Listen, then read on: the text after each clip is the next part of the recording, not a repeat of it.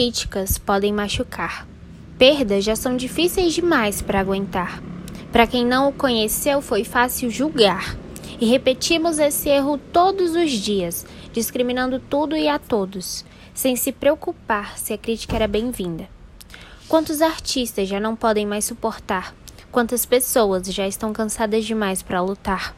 E com uma arma vão atirar em si para tentar acabar com a vida, que na verdade já estava destruída. A sua arte, que devia descrever a vida, não foi compreendida, e isso resultou em sua autodestruição. Começou com a depressão, mas na frente veio a automutilação e terminou com um tiro no coração.